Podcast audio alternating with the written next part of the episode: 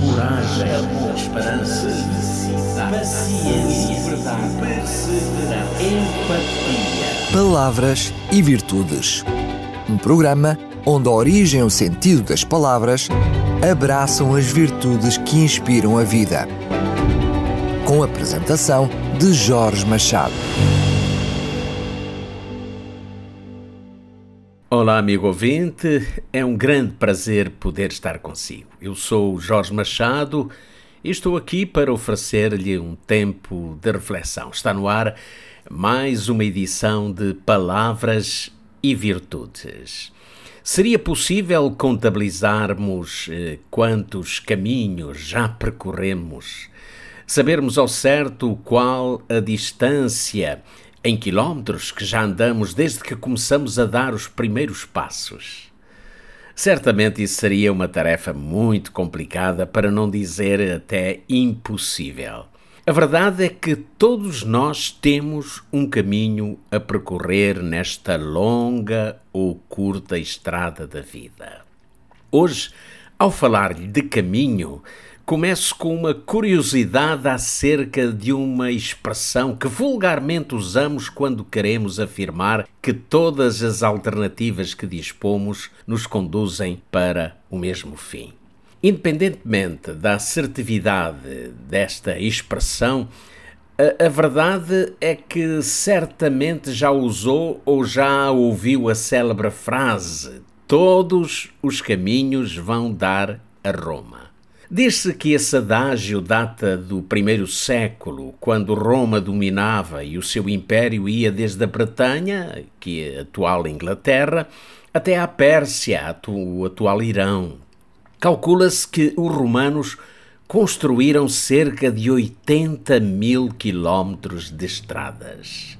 Os chamados cursos públicos, autênticas vias traçadas quase sempre em linha reta, feitas de pedras cortadas e polidas. Já naquele tempo, era comum ouvir dizer-se que todos aqueles caminhos iam dar a Roma.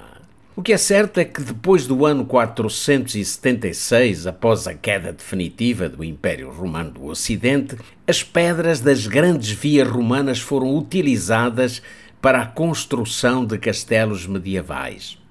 Deste modo, as famosas vias romanas foram destruídas mas a velha frase perdurou até hoje e é tantas vezes por nós utilizada. Todos os caminhos vão dar a Roma. Bom, não há muito a dizer sobre a origem da palavra caminho. O que sabemos é que teve origem num termo celta, do qual resultou a palavra latina caminus. Já os antigos hebreus, quando se referiam a um caminho longo e gasto pelo tempo, usavam a palavra derek, que acabou por ser traduzida simplesmente por caminho ou vereda. Vulgarmente, a palavra caminho é usada tanto no sentido literal como no sentido metafórico. Podemos referir-nos a ela para falarmos de um determinado percurso físico, tal como uma estrada, ou para nos referirmos ao percurso de uma vida, o nosso viver diário ou aquilo que traçamos para a nossa existência. Ter um caminho de vida, bom, é essencial. E é essencial no que diz respeito à nossa existência. E isso representa ter empenho naquilo que é mais importante para nós. Saber escolher entre duas direções ou decidir por qual caminho prosseguir nem sempre é uma tarefa fácil, uma vez que é impossível nunca se errar. E se é assim, então a verdade é que nem todos os caminhos vão dar ao lugar certo. A palavra caminho surge pela primeira vez nas Escrituras Sagradas no livro de Gênesis, o primeiro livro da Bíblia. E ali é descrito que o homem foi expulso por Deus do paraíso. Adão e Eva, após terem pecado. Está escrito: E havendo lançado fora o homem, pôs querubins ao oriente do jardim do Éden e uma espada inflamada que andava ao redor para guardar o caminho da árvore da vida. Nos Evangelhos, vemos Jesus referindo-se a si mesmo como o único caminho que poderá reconduzir o homem de volta à árvore da vida e à eternidade. No Evangelho de João, Jesus diz: Eu sou o caminho, a verdade e a vida. Ninguém vai ao Pai senão por mim. Deste modo, quando perguntamos sobre o objetivo das Sagradas Escrituras, a resposta é que delas obtemos um roteiro ou uma luz que nos orienta para o caminho que nos leva de volta a Deus. O rei Davi, no seu mais extenso louvor, declarava: Lâmpada para os meus pés é a tua palavra e luz para o meu caminho. Amigo ouvinte, não há outro meio pelo qual podemos ser conduzidos à eternidade a não ser por Cristo o caminho. Nem mesmo as boas obras, o bom comportamento ou todos os feitos espirituais nos garantem o direito à vida eterna. O apóstolo Paulo deixou isto bem claro quando escreveu: Porque pela graça sois salvos por meio da fé. E isto não vem de vós, é dom de Deus. Não vem das obras, para que ninguém se glorie.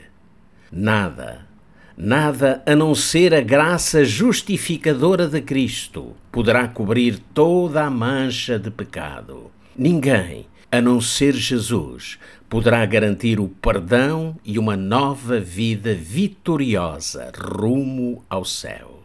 Essa certeza e essa garantia é-nos revelada exatamente pelas Sagradas Escrituras.